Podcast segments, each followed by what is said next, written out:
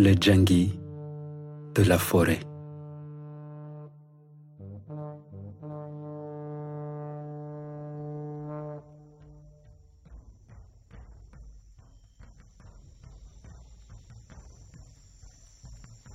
Je m'appelle Waito.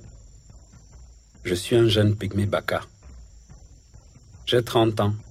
J'appartiens au groupe des Aka, des chasseurs-cueilleurs de la forêt du bassin du Congo. Quand Dieu a fait le monde, il a placé les Baka dans la forêt et il leur a donné tous les secrets. Moi, Waito, je chasse et je pêche dans le respect. Avant la chasse, les femmes d'ici chantent les yélés.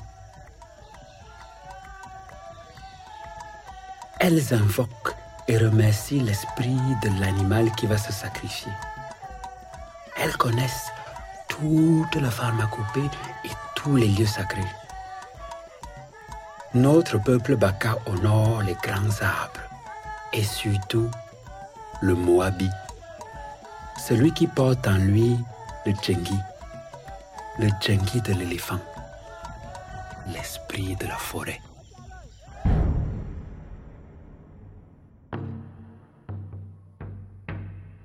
Depuis quelques jours, je suis inquiet. Ici, on parle d'un projet. On parle plutôt d'exploiter notre forêt. Moi, je sais ce que ça veut dire. Des hommes arrivent avec des gros engins, des monstres. Et des énormes tronçonneuses. Ils arrachent tout sur leur passage. Ils disent que ça leur appartient. Ils déforestent, créent des routes sauvagement et enlèvent la vie à des grands arbres vieux de plus de 100 ans. Alors ça ouvre la voie à beaucoup d'autres. À ceux qui viennent chasser, braconner, faire du commerce avec la viande de brousse, chercher le nid des gorilles ou les voies des éléphants. Ce sont nos endroits sacrés depuis des milliers d'années qui disparaissent. Ces hommes-là n'ont pas de respect. Ni pour la forêt, ni pour nous, le peuple Baka.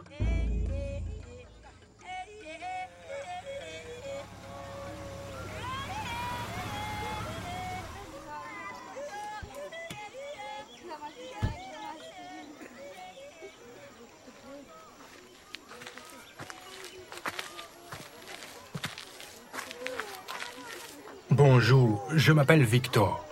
Je viens de signer un contrat de 30 ans avec l'État du Cameroun pour exploiter la forêt. Je viens pour le recensement d'une parcelle d'arbres de 20 000 hectares qui couvre votre territoire. Mhm. Je comprends votre inquiétude. Monsieur Waito, je viens ici pour couper court aux rumeurs. Je suis un entrepreneur conscient. Je travaille en mode durable. La preuve, je suis là, présentement. Je vais diviser la concession en 30 parts, 30 assiettes de coupe. Chaque année, je serai autorisé à couper des arbres sur une parcelle, mais je devrais laisser 30 ans pour repousser. Couper quels arbres? Partons en forêt pour faire un recensement des espèces qui se trouvent sur votre parcelle.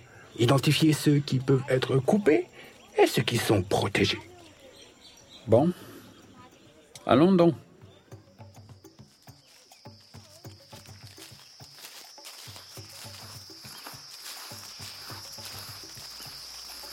Attention, hein. Ici, là, il y a des nuées de moustiques qui peuvent donner le paludisme. Marchons bien en file indienne et soyez prudents. Oui, oui. Car, comme dit le proverbe béti, quand on se retrouve à deux reprises dans le même endroit dans la forêt, c'est qu'on s'est égaré.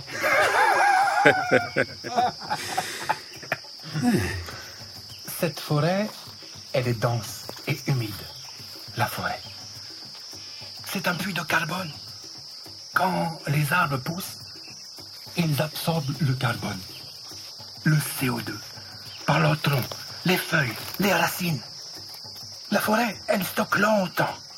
Elle est une solution directe pour limiter le réchauffement de la planète. On coupe 2000 arbres chaque minute dans le monde pour chauffer, construire, fabriquer des maisons, produire du papier. Et cultiver. Oui. Le palmier à huile lin, ça paye très bien. Des millions d'hectares de forêt disparaissent pour fabriquer de l'huile qui va servir dans les pâtes à tartiner au chocolat. Ils appellent ça comment? Ah, le Nutella, là-bas, là. Et pendant ce temps, c'est la forêt de la planète qui disparaît.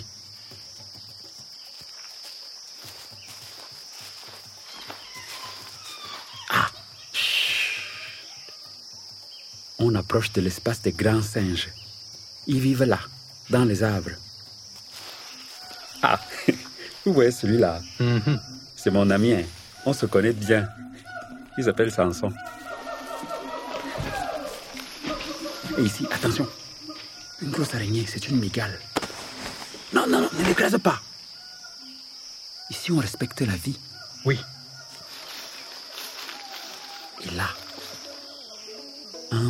Un magnifique Moabi. Regarde. Admire, monsieur Victor. Avec son écorce, tu peux tout soigner. Et il incarne l'esprit de la forêt, le djengi. C'est un arbre vénéré et protégé, interdit de coupe, monsieur Victor. Comme l'ébène. Beaucoup de Moabis ont été détruits par les grosses entreprises forestières. Et ça, vraiment, il faut que ça change. Oui. On va répertorier et classer tous ces arbres, essence par essence. Ici, un afomosé. C'est ça. Là, un wenge, Oui. un sapelli. Tiens, celui-ci, on peut le couper. Mais pas celui-là. Trop jeune. Ça, on le voit au diamètre de son tronc. L'arbre, il respire par son écorce.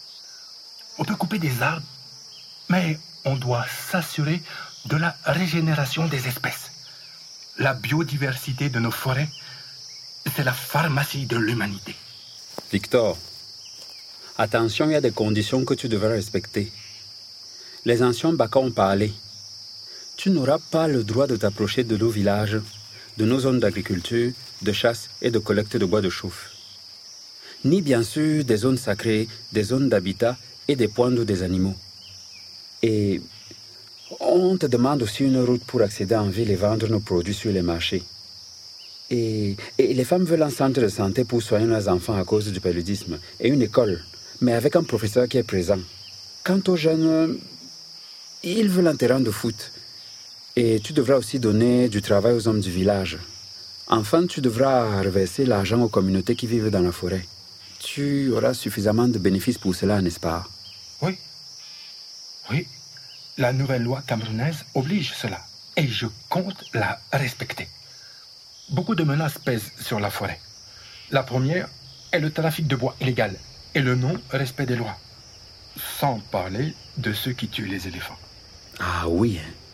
les éléphants sont massacrés illégalement à cause de leur défense en ivoire. Est-ce que tu sais comment? Je sais que la commande vient souvent d'un militaire ou d'un policier qui, qui a une arme officielle, une arme automatique. Oui, il vient dans la forêt, rencontre un bantou du village et lui demande de tuer un éléphant. Il lui passe son arme et les munitions. L'homme bantou va voir ensuite les pygmées, des bakas comme nous, qui connaissent mieux la forêt. Il leur donne l'arme et les munitions? Oui Avec de l'argent en plus pour acheter de la nourriture et des boissons pour les dix hommes qui vont partir chasser comme ça pendant une semaine. Ils vont tuer un éléphant ou deux et enlever leur défense en ivoire. Et prendre un peu de sa chair, puis revenir ensuite au village. Et il redonne les défenses et l'arme au Bantou, en échange d'une somme d'argent, j'imagine. C'est ça 50 000 francs CFA, ce qui fait 76 euros. Et puis l'homme bantou retourne voir le militaire ou le policier. Il lui remet ensuite les défenses et l'arme et se fait payer entre 100 et 150 000 francs CFA. Entre 150 et 230 euros Le double, voire le triple Oui Et le policier repart tranquillement, hein, dans sa voiture de service officiel comme ça. Et il ne sera jamais contrôlé. Il peut aller livrer les défenses d'éléphants à la capitale. Il recevra même 2300 euros, soit 10 fois le prix. Des conteneurs entiers d'ivoire sont remplis comme ça et partent ensuite sur un bateau en direction des pays d'Asie. où l'ivoire est revendu très très cher. 50 000 éléphants africains sont abattus chaque année. Sur les 500 000 qui y vivent, c'est énorme. Ah oui. Je voudrais terminer en te racontant une histoire vraie qui m'a beaucoup ému. Tu vois la photo-ci Cet homme, c'est Laurence Anthony.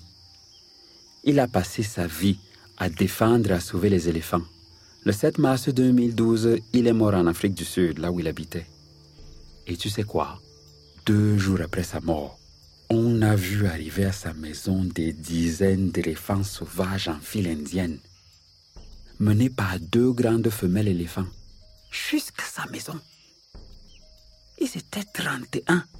Ils avaient marché 20 kilomètres et ils sont restés là deux jours et deux nuits sans rien manger, sans rien boire devant sa maison. Et puis le troisième matin, ils sont partis comme ils étaient venus en file indienne.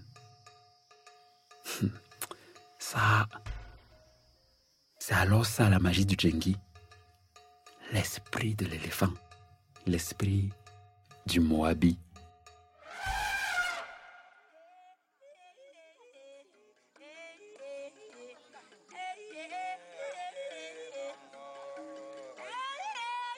C'était le Djengi de la forêt. Ce podcast a été produit par Bababam pour l'Agence française de développement. Avec Edza Boto et Abdeslam Laroussi Rouibat. Adaptation Cécile Delalande. Prise de son Arsène Roy.